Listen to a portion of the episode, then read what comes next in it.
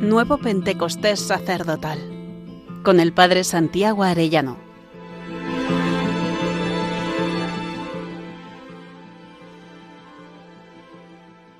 Día vigésimo quinto.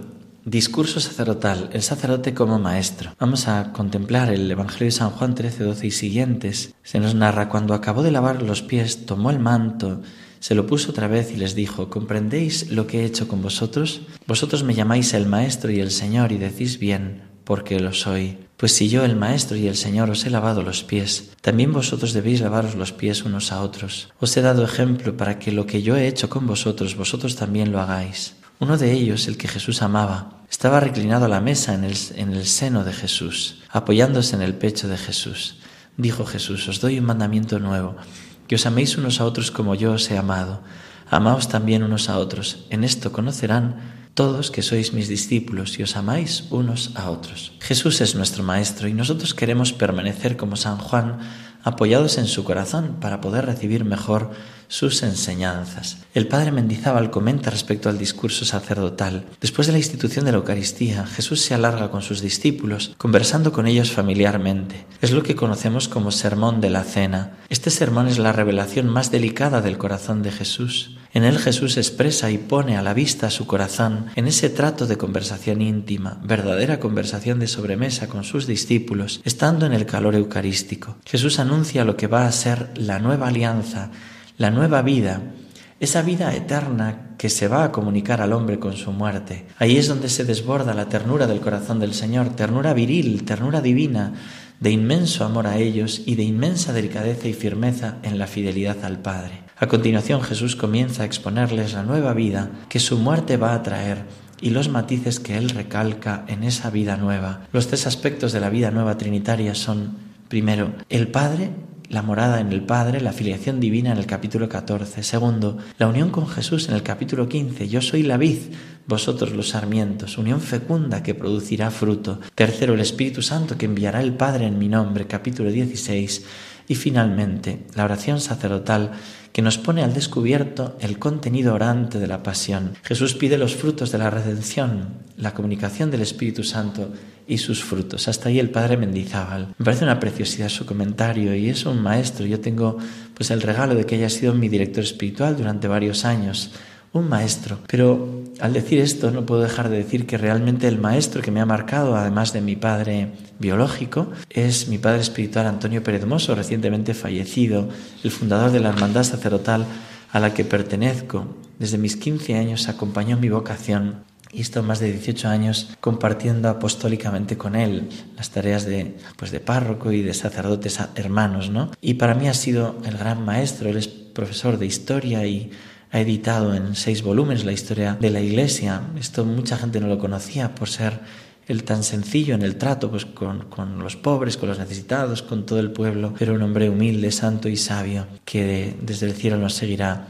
ayudando seguro. Jesús nos ha dicho, vosotros no os dejéis llamar rabí, porque uno solo es vuestro maestro, y todos vosotros sois hermanos, y no llaméis Padre vuestro a nadie en la tierra, solo uno es vuestro Padre. Solo somos padres en la medida en que reflejamos la paternidad de Dios, y solo podemos ser maestros si enseñamos la verdad del único maestro y dejamos que el único maestro sea Cristo. Explica Scott Hahn, San Pablo sabía que su oficio le convertía en maestro. Por medio del Evangelio yo he sido constituido predicador, apóstol y maestro, dice San Pablo.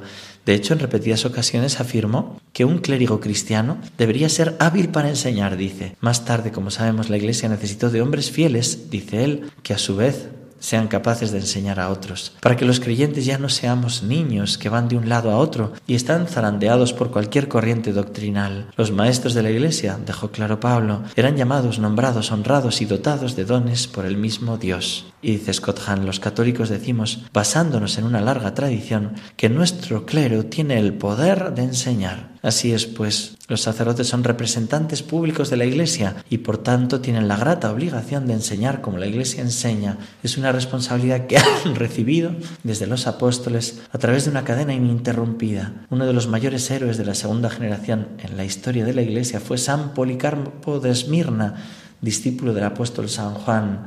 Durante una larga vida de ministerio, Policarpo confirió poder a otros para que fuesen también maestros y entre ellos estaba San Ireneo de León, uno de los teólogos más importantes de la historia. Cuando Policarpo fue llevado a juicio, que precedió a su martirio, la multitud de infieles le identificó con dos títulos reveladores. Este es el maestro de Asia, el padre de los cristianos, dicen las actas del martirio. Y Jesús le dice a la beata Concepción Cabrera de Armida, su palabra tendrá eficacia, dice hablando de la palabra de los sacerdotes, porque será mi palabra.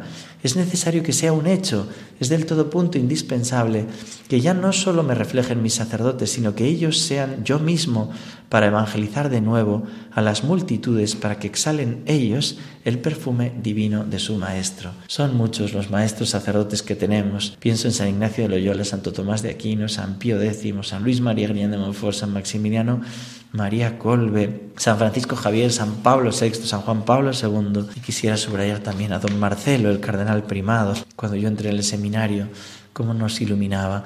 O el Papa Benedicto, que estoy seguro que lo harán, además de santo, eh, doctor de la Iglesia, no me extrañaría nada que lo hagan pronto. Y en ese contexto de enseñar en, medio de la pasión, también el cardenal Francisco Javier Nguyen Bantuan, ¿no? que desde la prisión cogió aquel niño para enviar cartas desde la cautividad Escribí a mi pueblo mi mensaje desde la cautividad. Dice él, El camino de la esperanza se llamó el libro. Después cuando predicó esos ejercicios preciosos eh, en la cuaresma a San Juan Pablo II y a la curia romana, ya está abierto su proceso de canonización. ¿Cuántos maestros tenemos que estar tan agradecidos? ¿no? Somos herederos de una larga tradición de aquellos que han representado a Cristo, único Maestro. Querido hermano sacerdote, considera si el Señor te puede hablar así, son muchos los que hablan, pero pocos los que transmiten la verdad. La tibieza de las palabras es la causa de los actos, pero así mis almas consagradas justifican sus propias tibiezas. Lo he dicho en mi palabra, por no ser ni frío ni caliente, yo mismo te vomitaré. Qué grande es mi deseo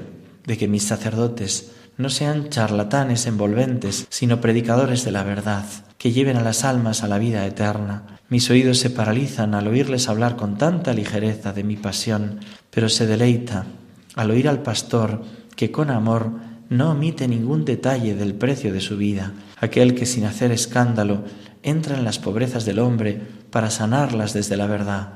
Los criterios del mundo entran en sus corazones y lo más doloroso les lleva a la desunión. Recordad siempre mis palabras, mirad cómo se aman, solo el ejemplo transforma los corazones. Y si te ayuda, querido hermano sacerdote, respóndele así. Jesús, tú eres el único maestro. Quiero ser maestro para enseñar la única verdad que eres tú, no para dejar aquí discípulos míos, sino tuyos. No permitas que me afecte el relativismo dominante o la mundanidad. Concédeme ser limpio de corazón para poder descubrir con la sencillez de un niño la verdad y confesarla con la valentía de un mártir.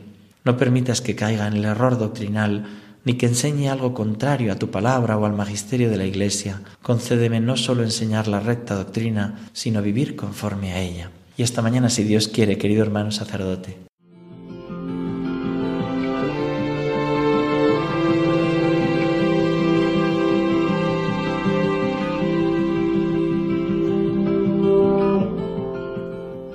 Nuevo Pentecostés sacerdotal con el Padre Santiago Arellano.